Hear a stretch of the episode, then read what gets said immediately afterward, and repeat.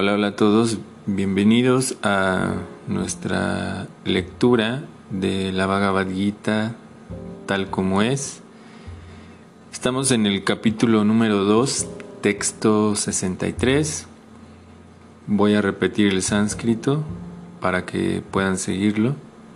Los que tienen el libro pueden eh, tratar de eh, seguir eh, la manera en cómo eh, se lee el sánscrito. Y después vamos a hacer un ejercicio que hemos estado haciendo en nuestros otros audios para ir ampliando nuestro vocabulario en el sánscrito.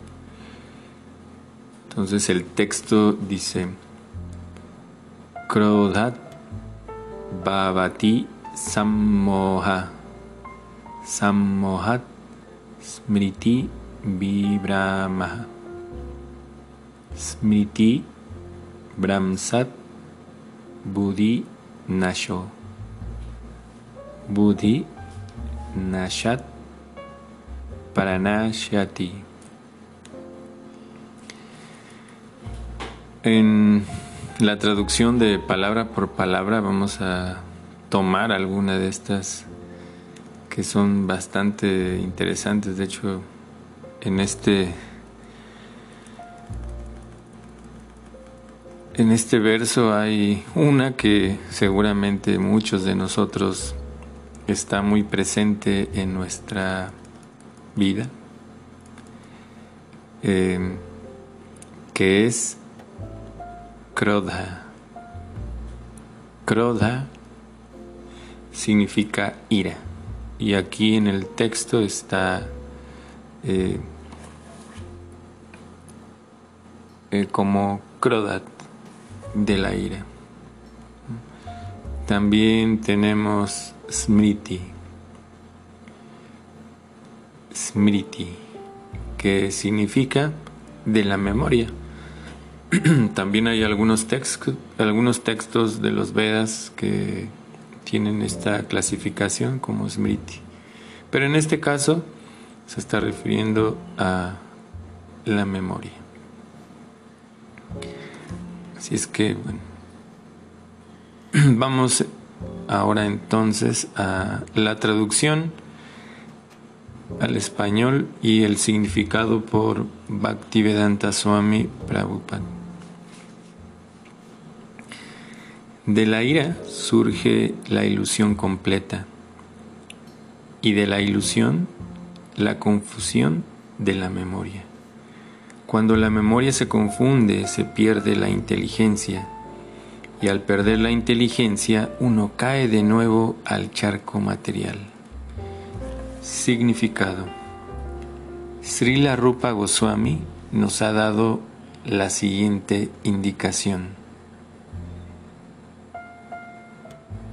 Prapanchikataya Budhya Hari Sambandhi Bastunaha Mumuk Shubi Parityago Vairagyam Palgum Katya, Katyate. Esto es de un libro llamado Bhakti Rasambrita Sindhu 1, 2, 258. Mediante el desarrollo de la conciencia de Krishna, uno llega a saber que todo tiene un uso en el servicio del Señor. Aquellos que carecen de conocimiento acerca del proceso de conciencia de Krishna tratan artificialmente de evitar los objetos materiales. Y como resultado de ello, aunque desean liberarse del cautiverio material, no alcanzan la etapa perfecta de la renunciación. Su supuesta renunciación se denomina algo o poco importante. En cambio, una persona con conciencia de Krishna sabe cómo usar todo en el servicio del Señor. Por consiguiente, no se vuelve víctima de la conciencia material. Por ejemplo, para un impersonalista, el Señor o el Absoluto, siendo impersonal, no puede comer. Mientras que el impersonalista trata de evitar los buenos comestibles, el devoto sabe que Krishna es el disfrutador supremo y que él come todo lo que se le ofrece con devoción. Así que el devoto después de ofrecerle al Señor buenos comestibles, toma los remanentes de ellos, que reciben el nombre de prasadam. De esa manera, todo se espiritualiza y no hay peligro de caer. El devoto come prasadam con una mentalidad consciente de Krishna mientras que el no devoto lo rechaza como algo material. El impersonalista, por lo tanto, a causa de su renunciación artificial no puede disfrutar de la vida y por esa razón una ligera agitación de la mente lo arrastrará de nuevo al charco de la existencia material. Se dice que esa alma, aunque ascienda hasta el punto de la liberación, cae de nuevo por no tener apoyo en el servicio devocional. Bueno, como mencioné en el audio anterior, este es un seguimiento de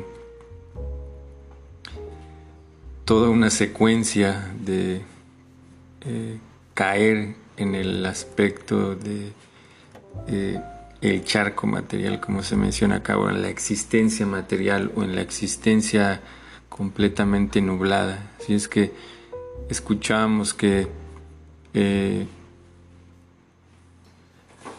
cómo es que nosotros cuando eh, contemplamos primero los objetos, es decir, cuando sentimos esa, o, cuando sí, contemplamos los objetos, eh, nosotros eh, desarrollamos apego. Y por eso es que ahora también toda esta situación que hay de, eh, del marketing y todo eso, usando elementos que atraen nuestros sentidos. Es decir, ustedes han visto tal vez que, que venden algún producto con algo que nos atrae mucho, es decir, uh, algún tipo de persona que tiene poca ropa o con una música muy pegajosa, pues eso es simplemente eh, que estas personas saben este, todo este proceso. Así es que nosotros eh, contemplamos los objetos de los sentidos, nos surge el apego a ellos, tenemos esa atracción eh, inmensa, por eso se nos va generando esa atracción cuando no, eh, no podemos eh, conseguirlo, pues surge, surge la ira. Así es que ahí nosotros podemos ver esta secuencia. Entonces, cuando surge la ira, viene una especie de ilusión. Es decir, ya hemos escuchado, ¿no? Como eh, uno hace cosas que, o dice cosas que realmente cuando uno está en sus cabales es difícil, ¿no? Esa ilusión, eh, como se menciona acá, eh, también nos trae eh, confusión de la memoria, confusión de la inteligencia. Bueno, eh, en ese sentido de, esa secuencia, ¿no? Después se pierde la inteligencia, es decir, hay uno eh, como está completamente fuera de sí, ya la mente nos ha atrapado y ya la inteligencia no puede ejercer eh, un apoyo para nosotros. Y ahora es que nosotros podemos realmente eh, pues caer en el sentido de que todo este proceso que se está mencionando es para alguien que está buscando el progreso en su vida espiritual, el proceso yógico, el proceso del avance eh, como ser humano. Y Prabhupada eh, menciona que el, el mejor método para nosotros poder controlar principalmente eh, todo este apego es el desarrollo de conciencia de Krishna o el desarrollo de conciencia espiritual o conciencia divina, conciencia de Dios, básicamente eso significa conciencia de Krishna.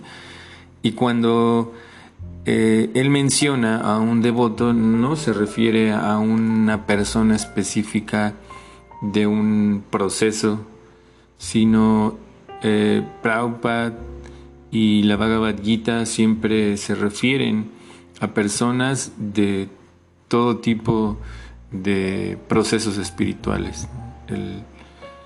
Eh, la Bhagavad Gita es muy inclusivo, no Claro que a veces, como en este caso, en, este capítulo se están separando, es decir, se están separando elementos, como ya mencioné eh, eh, en el audio anterior, se está haciendo una separación de elementos, sin embargo, se entiende que en este momento, pues todo tiene un único objetivo, ¿no?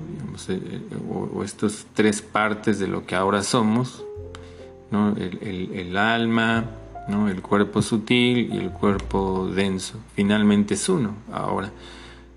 Y en ese sentido también, pues sí, la Bhagavad Gita habla en, eh, relación a lo espiritual, que eso es donde realmente nosotros somos iguales, en el sentido de que eh, todos venimos de la divinidad y todos somos iguales en cualidades. Sin embargo, también eh, se entiende que cada uno somos diferentes. ¿Por qué? Porque cada uno, bueno, ¿y de dónde proviene esa diferencia? Porque cada uno tiene una relación personal, única y específica con la divinidad.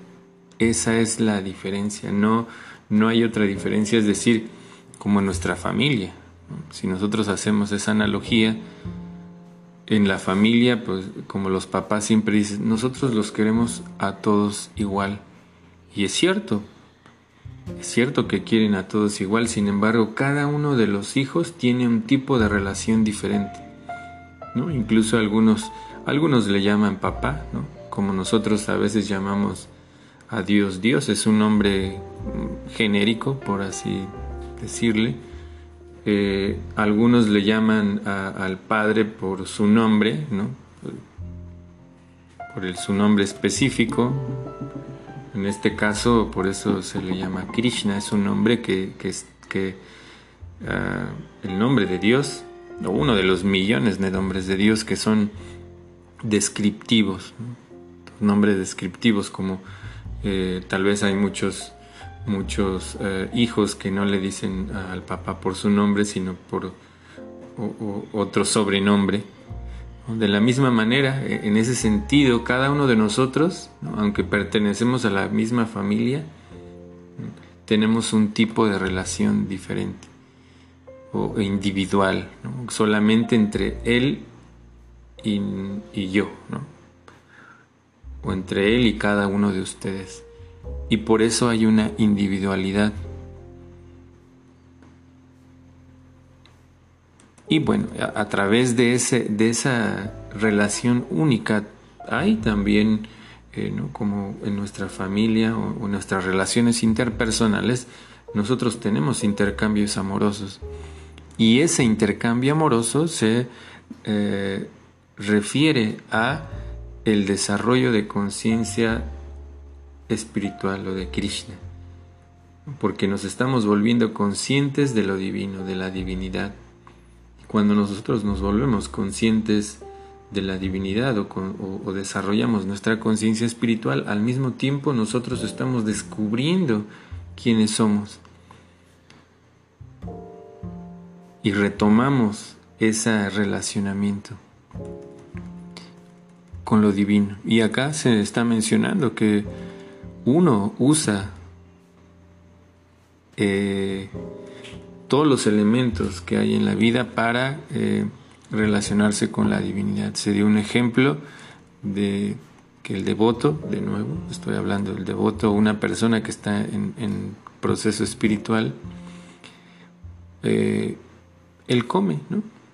Él come, pero como está en su conciencia divina, le entiende que su relación primero es satisfacer a la divinidad y cuando satisface a la divinidad, todo ese, ese alimento, algunos me han preguntado acerca de ese proceso, cómo yo puedo emprender ese proceso de, del camino espiritual, de relacionarme con la divinidad. Aquí hay un ejemplo muy claro, muy, muy claro.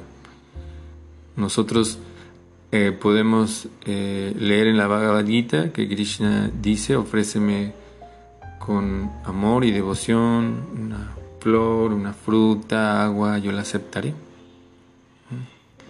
Así es. Porque nosotros a veces podemos pensar que uno puede satisfacer a Dios con cualquier cosa, y sí, siempre y cuando uno... Pero hay maneras específicas. Cuando tú estás conociendo a alguien, le ofreces lo que tú piensas que le podría gustar, ¿no?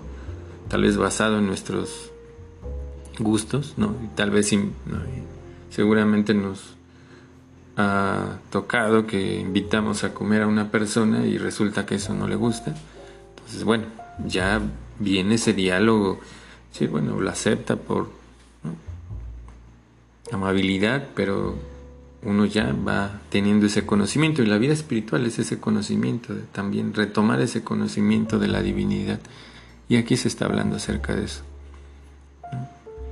De un tipo de alimentos que se pueden ofrecer, se ofrecen a la divinidad y al mismo tiempo después eso uno lo recoge y uno lo come. Básicamente es como cuando en, México hacen la ofrenda de muertos, que bueno, esa, esa tradición es algo similar, pero bueno, no se le ofrece a los antepasados, sino que se le ofrece a la divinidad, ¿no? en este caso, y después ese alimento uno lo consume, y ese alimento se llama prasadam. Y ese alimento eh, nos ayuda a avanzar en la vida espiritual, porque ya no es algo material. Y como se mencionó, algunas personas que tal vez no han alcanzado ese nivel de conciencia, eh, toman a Dios simplemente como una energía, que también es algo que es ah, de manera, de alguna manera es cierto, sin embargo es, es, como el primer escalón de poder entender a la divinidad. En audios anteriores ya hemos hablado acerca de eso. Así es que la mejor manera de evitar como toda esta situación eh, difícil de, caer de nuevo a los aspectos materiales es eh, que uno debe reforzar la inteligencia para convertirla en una inteligencia espiritual que nos ayude a controlar la mente y que nos ayude a que nuestros ah, sentidos no se dejen llevar completamente y que nos, nos surja la ira, toda esa situación. Y como en el texto anterior, uh, Prabhupada estaba dando el ejemplo de del señor Shiva. Él, a pesar de que es un semidios muy importante dentro de la cultura védica, es autocontrolado y tiene muchas cualidades. Eh, se dejó seducir por su esposa, claro, ah, se está haciendo una referencia en, el sentido de, de, que hasta los semidioses más importantes eh, tienen este tipo de deseos o caen ese tipo de deseos. Sin embargo, ah, se habla de Haridas Thakur, que era una persona que estaba en conciencia espiritual todo el tiempo y que él no, ah, no se dejó seducir. ¿no? De hecho, a él le, mandaron, le enviaron a una mujer muy bella para que él, eh, para seducirlo sexualmente, pero él como realmente no estaba muy interesado en eso, porque él estaba completamente absorto en su, eh, en su proceso. Él había adoptado esta eh, forma de vida de ser célibe, así es que no fue, él estaba consciente de eso. Y que también podemos tomar en ese sentido, entender que la vida espiritual no quiere decir que, que uno sea célibe. Uno puede casarse y seguir con su vida espiritual, tal como Shiva se menciona ahí, que, que, que, eh, con Parvati tuvieron un hijo llamado Kartikeya y seguían con su vida espiritual. Pero se da ese ejemplo de Haridasta, solo se está haciendo como un tipo de comparación para entender que, que hay un cierto control. Sin embargo, también se puede entender que, que el señor Shiva eh, no eh, sucumbió, no cayó en una situación así completamente fuera de sí, sino que Simplemente es esa, comparación. Es que el, el, secreto del éxito, como Prabhupada mencionaba ayer, no es que nosotros debamos reprimir artificialmente, porque uno puede alejarse y, decir, no, yo soy una persona muy desapegada o artificialmente te alejas, pero de forma interna estás apegado a algo, ¿no? Cuando una persona tal vez es adicta a algo o tiene apego a algo, tal vez externamente lo haya dejado, pero mientras no elimine esos deseos internos, ah, en algún momento va a volver a, caer a eso. Pero si nosotros usamos esa propensión, ah, tal vez, como se menciona acerca de la alimentación, uno va a comer, tiene que comer y es un cierto tipo de disfrute, porque bueno, ya vemos que existe la gula, eso es eh, llevarlo al otro extremo. Para no caer en eso uno eh, come alimentos espirituales. Y así usamos cada uno de esos eh, elementos que tal vez pueden ser dañinos para nuestra vida espiritual como una herramienta para seguir creciendo como el ejemplo, otra vez, tal vez Haridas Thakur tomó la decisión de no casarse, de no tener vida sexual, muy bien. Y eso es algo que le ayudó a crecer.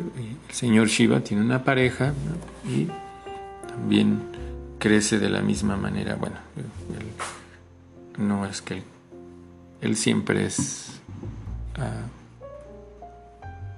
muy avanzado, él simplemente está tomando acá como un ejemplo, pero eso me refiero al hecho de, de que eso no es un impedimento, o que se puede usar eso, ¿no? Como el señor Shiva lo, lo usó para procrear un niño, eh, que tiene una conciencia espiritual. Bueno, entonces, muchísimas gracias a todos. Eh, les dejaré, como siempre, ahí. Eh, el link para que puedan escuchar los audios ahora en Spotify, eh, YouTube y puedan eh, hacer preguntas. Ahí les dejo un link directo para que puedan hacer las preguntas que ustedes gusten. Muchísimas gracias a todos. Hare Krishna. Namaste.